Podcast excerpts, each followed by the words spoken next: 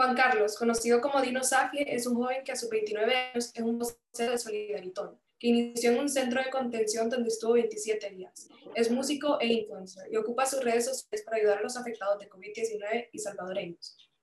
Dino, sabiendo que usted estuvo 27 días en cuarentena y después decidió iniciar su proyecto, ¿de dónde cree que nació ese impulso de ayudar? Yo, yo creo que todos tenemos la capacidad y al mismo tiempo la responsabilidad de apoyar a, las personas que más lo necesitan y sobre todo si estás en una posición en la que puedes hacer la diferencia. Entonces, eh, pues tengo mucho, muchos años trabajando como e, en misiones de parte de la iglesia, pero cuando estuve en el centro de contención, la historia se hace tan viral que me da a mí la oportunidad de que de que mi voz sea una voz muchísimo más escuchada de la que era antes. Y entonces, al mismo tiempo que tengo eh, una voz que es escuchada en, en, el país, pues eh, e, eso conlleva una enorme responsabilidad, pues, porque si, si tu voz puede ser escuchada en algún momento, entonces quiere decir que también tu, tu voz puede hacer un cambio. Y entonces esa es, esa es una responsabilidad.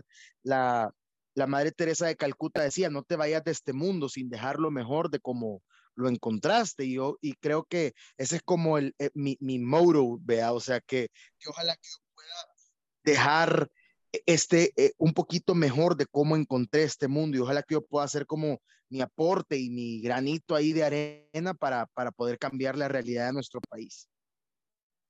Sí, y después de estar en cuarentena y ver a, todo eso, a todos los hermanos salvadoreños sufrir por la pandemia, eh, ¿cuál cree que fue su punto de inflexión que lo motivó a ayudar y hacer algo al respecto?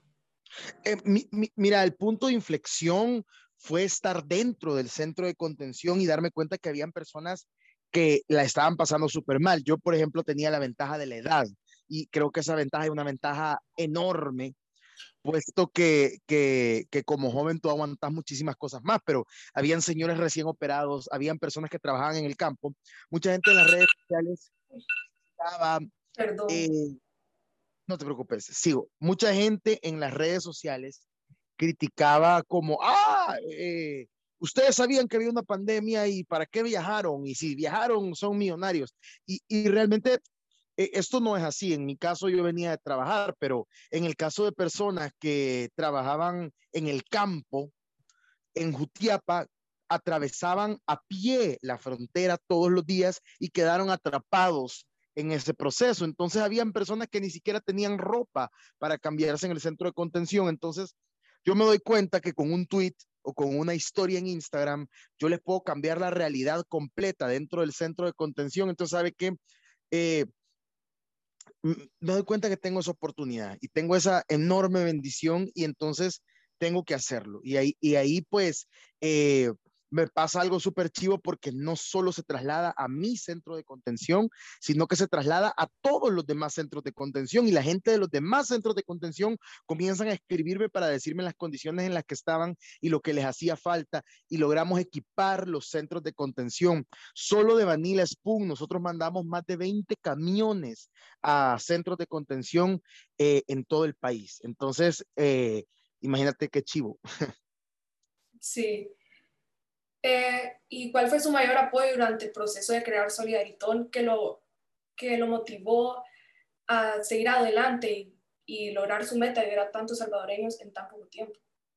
Pues mira, yo creo que, que el mayor apoyo eh, fue del equipo, eh, de, gente súper buena que se, que se volcó a ayudar y a la fecha, el día de hoy, que estamos en el marco de celebrar un año del Solidaritón, eh, tenemos un equipo súper bueno que está trabajando full time dentro de Solidaritón y que, y, que eh, pues todo lo que yo no podía hacer o, lo, que, lo que yo no alcanzaba a hacer, pues eh, ellos, ellos lo hacían. Entonces, tengo un equipo súper chivo que se hizo, un equipo que nos conocimos prácticamente que en redes sociales y, estamos trabajando duro en esto. Y también un montón de gente en las redes que, confía y cree en el proyecto, porque es un proyecto que vive de donaciones Y entonces hay un montón de personas en las redes sociales.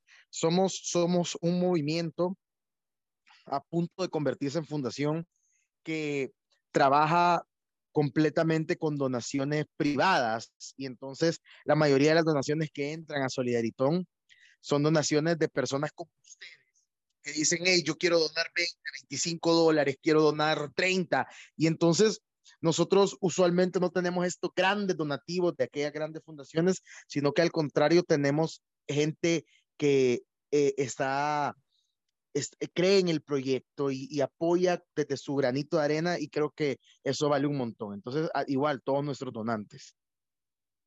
Sí. Y Dino, yo comprendo que la vida es como una montaña rusa que tiene muchos altos y bajos. Y durante nuestra investigación, nosotros descubrimos que usted tuvo algunos obstáculos en su vida. ¿Qué le ayudó a sobrepasar esos problemas? eh, sí, mira, pues se oye como un cliché lo que tú estás diciendo, que, la vida es como una montaña rusa, pero realmente eh, para los que nos están escuchando, esto es súper cierto. Yo creo que, que tú cuando sos un, un, un joven, ¿cuántos años tienes tú? 14. Híjole, y entonces, eh, cuando, cuando yo, yo tenía tu edad y creo que estudiaba en tu mismo, que estudias en la británica. Sí y entonces, eh, bueno, y estudiaba en tu colegio y, y, y realmente uno cree que, que, todo va a ser más fácil realmente de lo que es. Y entonces, eh, y, y, la vida te va a presentar un montón de retos y un montón de obstáculos y un montón de cosas no nos van a salir como nosotros queremos. Eh, a mí me tocó cuando me gradué del colegio empezar en un proceso donde mi familia quebró y, y donde nos quedamos puchica sin absolutamente nada. Y, y, bueno, al mismo tiempo afrontar problemas personales como, como drogadicción y, y, y cosas que, que realmente pues me estaban destruyendo a mí. Y, y bueno, yo en algún momento de la vida tuve, tuve dos opciones o, o sacaba la casta y sacaba el pecho por mi familia y me reconstruía o me destruía completamente. Entonces, eh, hay un montón de, obstáculos que se te van a presentar en la vida, pero yo realmente, y, si les puedo dar este consejo a los que están escuchando y a ti, eh, cada obstáculo que se te presente es una oportunidad enorme de crecimiento y es lo que va a sacar lo mejor de vos.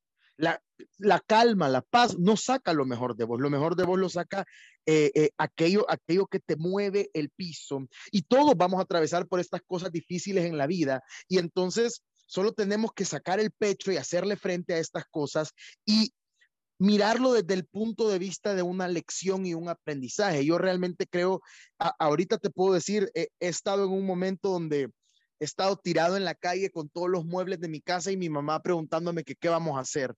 Y, eh, y yo habiendo ido a la, a la universidad en, en, Estados Unidos a fregar prácticamente, o sea, yo me dediqué a eso y, y como un montón de gente, no solo yo, o sea, y, y, realmente pues no, no sabía ni, ni, no tenía ni una ocupación, no sabía hacer mucho. Y entonces, eh, y eso sacó lo mejor de mí, eso sacó la parte más valiente de mí, la, la parte más resiliente, no sé si tú sabes qué, qué significa esa palabra. Entonces, pero la parte más resiliente de mi persona, y, y, así como, como eso, eso me sucedió a mí, eso les va a suceder a ustedes. No, no me refiero solo a, a, un término económico. Les van a suceder un montón de cosas en donde los planes de su vida no van a salir como ustedes lo están planeando. Y entonces, y qué bueno que no van a salir de esta manera, porque van a salir como deben salir y te van a hacer más fuerte y te van a hacer más valiente y te van a hacer más grande y te van a hacer más resiliente. Entonces, ustedes como, como muchachos, ahorita que viene su adolescencia, su adultez, lo que tienen que hacer es afrontar todos estos retos y todas estas cosas que no van a salir como ustedes creen que salgan. Y yo, yo se lo paso diciendo a mi hijo, las cosas nunca te van a salir como vos las tenés planeadas. Siempre la vida te va a dar muchísimas sorpresas y muchísimas vueltas, pero ¿sabes qué? Cuando suceda esto, Y cuando termine y aprendas, te vas a dar cuenta que salieron muchísimos. Y entonces, el día de hoy, a la posición en, donde estoy, después de haber formado una fundación que ha ayudado a más de 25 mil personas, eh, soy cantante, me he ido de gira por todo Latinoamérica y, y, realmente que, que, cuánta gente puede decir que tu hobby es tu profesión. O sea, yo, yo previo a la pandemia, mi profesión era pararme en una tarima y cantar. Imagínate que, que súper chivo. Y entonces, y, y, aparte me pagaban por eso.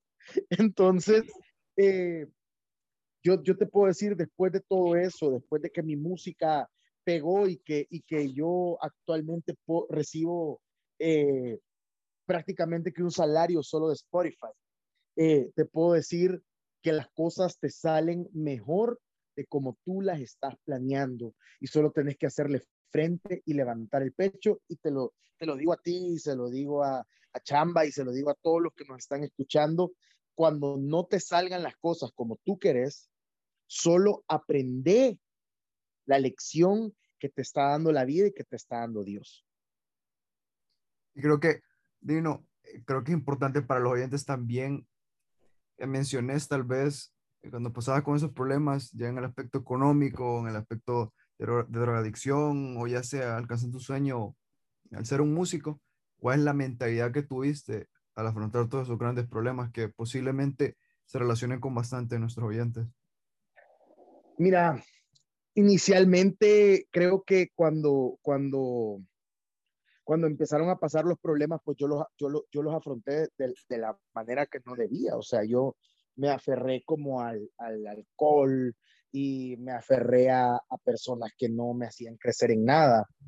Eh, esto es súper importante, lo que te estoy diciendo es re importante y anótenselo y si pueden tatúenselo, porque aléjense completamente de personas que no te hacen crecer. Entonces, eh, muchas veces nosotros decimos, sí, pero es mi amigo de toda la vida. ¿eh? Si, mira, si no te hace crecer, si no está en la misma sintonía que tú, si no tiene el mismo mindset que tú de crecer y de salir adelante, lo que está haciendo es que te está estancando. Y entonces tenés que rodearte de buenas personas y tenés que rodearte de personas que quieran caminar hacia la misma dirección que tú.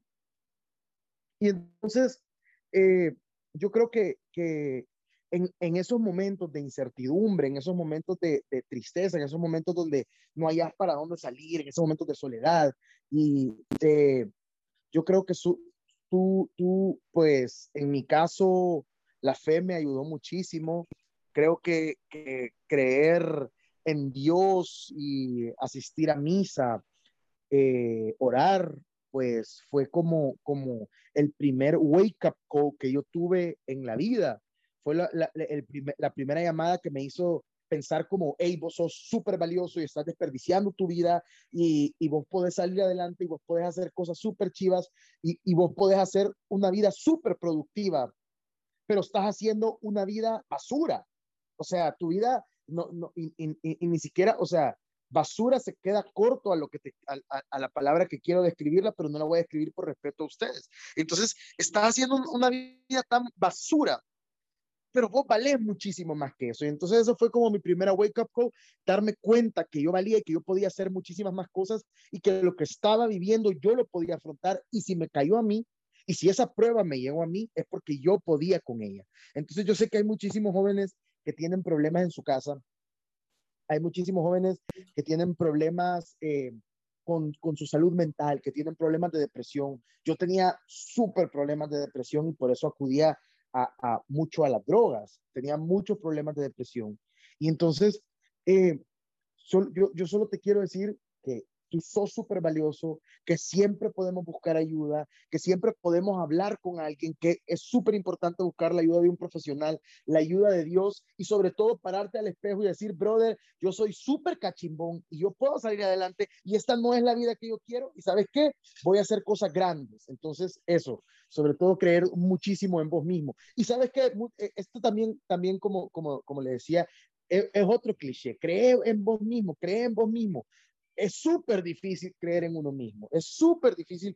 Yo, yo eh, acabo de grabar una canción eh, la semana pasada con, con Kim Flip, de hecho, Y entonces, eh, ahorita que la, que la he estado escuchando y se la he estado poniendo a gente, me da, me da como miedo, como le va a gustar, no le va a gustar y tal vez fracasa. Y, y sabes qué, eh, lo, necesitas, yo, yo, yo siempre digo, necesitas 10 segundos de valentía para hacer las cosas. La próxima vez que esté dudando así o como vacilando, no necesitas ser valiente como para siempre. Necesitas 10 segundos de decisión en el momento que dudas, en el momento que estás así como, como ay, no sé qué voy a hacer. Esos 10 segundos, el, el, en lo que tomas esa decisión, decís 10 segundos de valentía.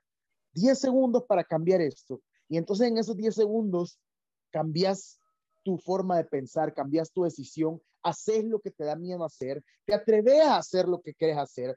Mira, ¿cuántas, ¿cuántos bichos no hay súper talentosos eh, en tu grupo de amigos? Hay re buenos cantantes que no lo hacen porque les da pena o les da miedo que les hagan burla.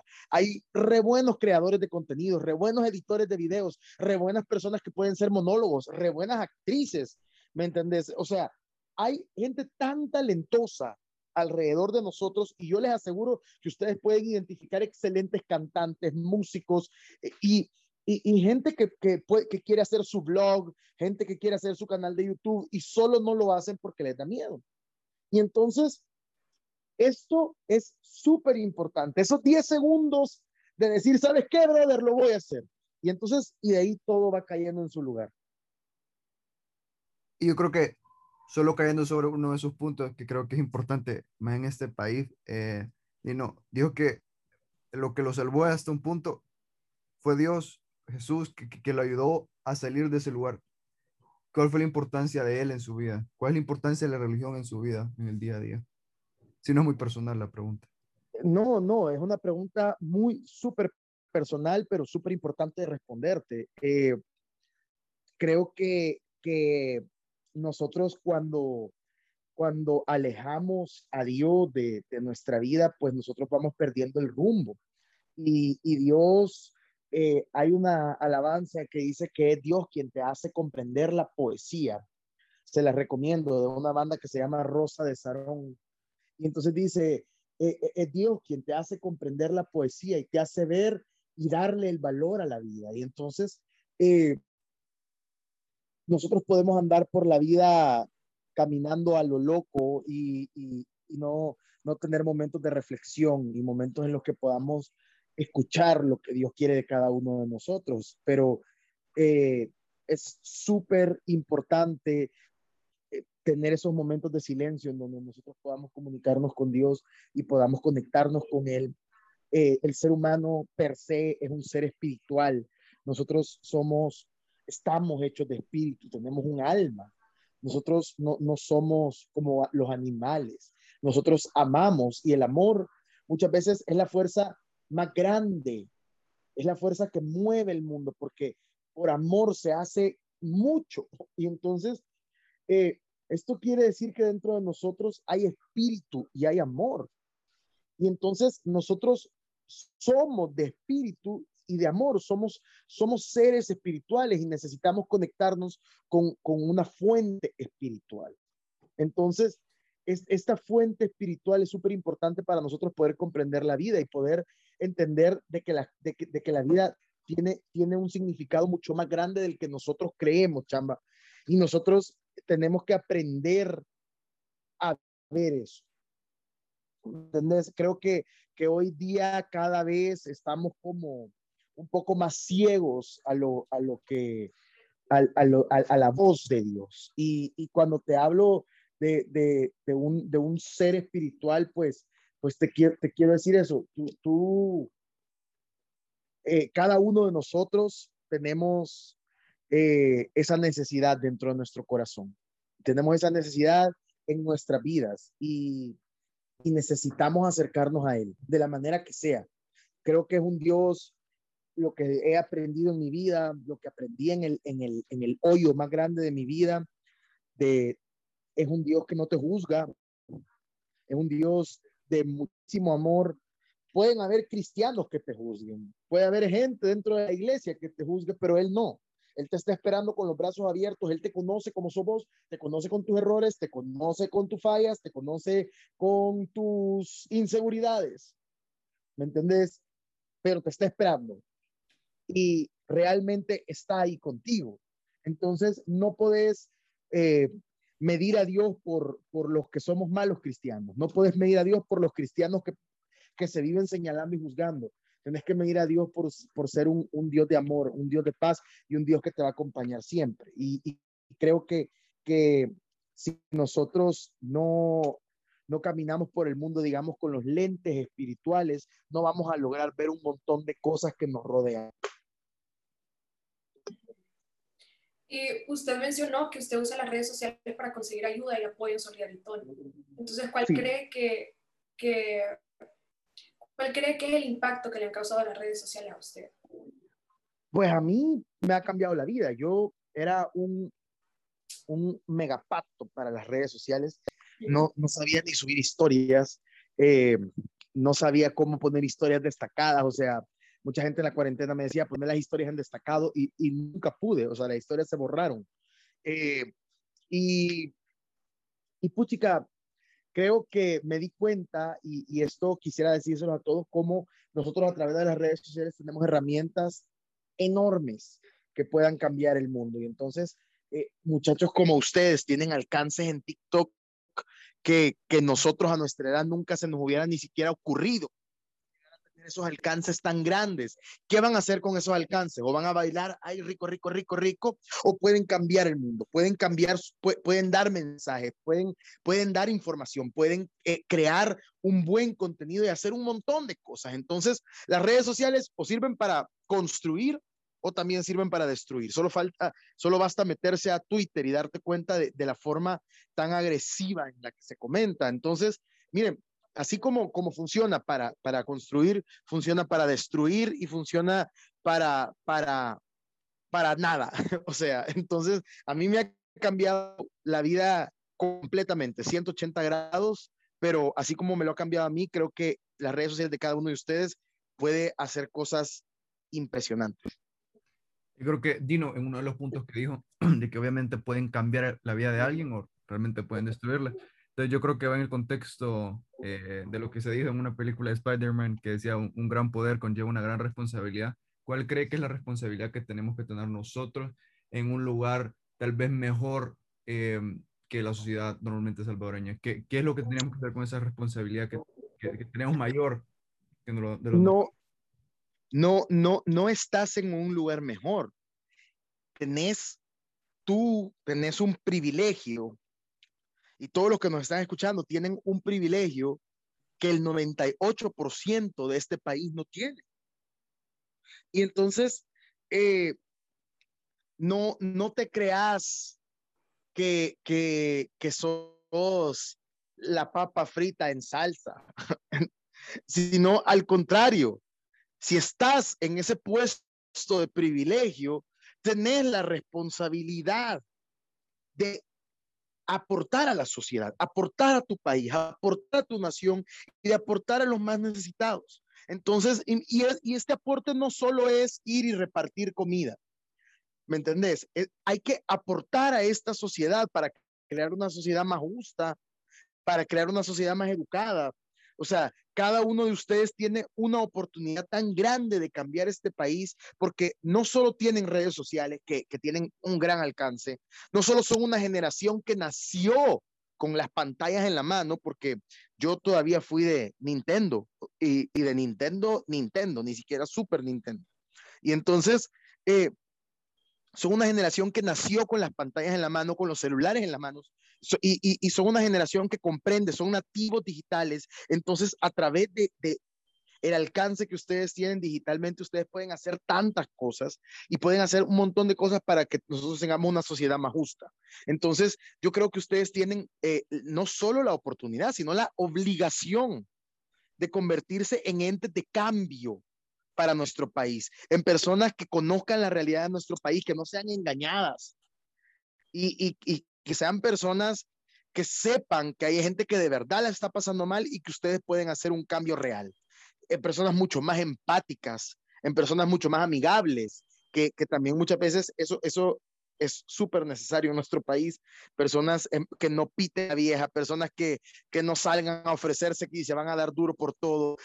o sea, necesitamos una generación que sea una generación mm, eh, mucho más abierta, una generación mucho más eh, inclusiva también. O sea, tiene que ser una generación donde aprendamos a reconocer las diferencias entre persona y persona, aprendamos a reconocer la belleza entre las diferencias de los demás. Eh, yo tuve un amigo que se mató por bullying, por, porque le hacían bullying, eh, yo no, pero, pero sí le hacían un montón de bullying. Y entonces eh, creo que, que, tenemos que ser conscientes que cada persona está pasando un, una lucha interna, cada persona tiene su propia batalla y entonces nosotros no podemos hacérsela más difícil. Tenemos que ser muchísimo más empáticos con los demás. Tenemos que ser más, más inclusivos, más empáticos, ponernos en el, en el zapato del otro. Y en el momento en el que nos ponemos en el zapato del otro, en ese momento nosotros vamos a comprender lo que está pasando la otra persona. Entonces, muchas veces eh, cambiar el mundo comienza con mi metro cuadrado y comienza con no molestar al que tengo al lado porque por, por, por, por, algo físico, no molestarlo por su preferencia sexual, no molestarlo por su religión, no molestarlo por su, eh, no sé, su forma de actuar, porque hay que ponerse en el zapato de esa persona y ver la lucha que esa persona está teniendo. Y muchas veces eso es mucha más caridad que salir y entregar eh, cenas en, en el centro de San Salvador. Entonces, ustedes tienen que ser una generación mucho más empática y, e, y esta empatía es la que va a cambiar el mundo. Y tienen una gran responsabilidad porque, porque no solo tienen privilegios, sino también tienen mucho alcance digital. Y al tener un alcance digital tan grande, ustedes tienen una voz. Y esa voz es una voz que se escucha. Y bueno, y para finalizar esta entrevista, le quisiera preguntar, ¿quién es Dinosafio? Eh, yo. ¿Cómo, cómo, cómo, que quién es dinosaurio? O sea, ¿cómo, cómo, que, que, cómo, cómo estructurame la pregunta un poquito más profunda para, para contestarte mejor? Eh... O sea, más en el sentido, eh, ¿quién es dinosaurio? ¿Quién es usted como persona? ¿Qué hace? ¿Qué lo hace ser quien es? Pues mira, eh, soy papá eh, y, quisiera que mi hijo fuera un niño sobre todo feliz, que le trato de inculcar que no es importante eh, hacer dinero, no, eso no es, ese no es el gol de la vida, sino ser felices. Realmente creo que la verdadera alegría está en ser felices y, si me preguntas, qué es lo que yo busco en esta vida, pues simplemente busco ser feliz y busco eh, aportar y dejar un, mejor país. Soy cantante y, pues soy una persona con un montón de defectos y con, un montón de cosas que, hay que cambiar, pero que trato de cambiarlos cada día y trato de, reconocerlos y de, y de explorar qué es lo que está sucediendo. y trato de despertarme día con día y decir, pues voy a ser una mejor persona este día. Voy a, y, y, y, trato de no juzgarme por mi pasado. Eh, lucho un montón con, con mi pasado, pero al mismo tiempo me doy cuenta que tengo un gran futuro y que no, no puedo quedarme eh, llorando por algo que ya pasó. Tengo que, hay un montón de cosas que, que, que vienen en el camino. Entonces, pero sobre todo eso, una persona que busca ser feliz, que está tratando de ser feliz, que, que está tratando de, de, de, poner un granito de arena en el país y, y súper agradecido con ustedes por el espacio.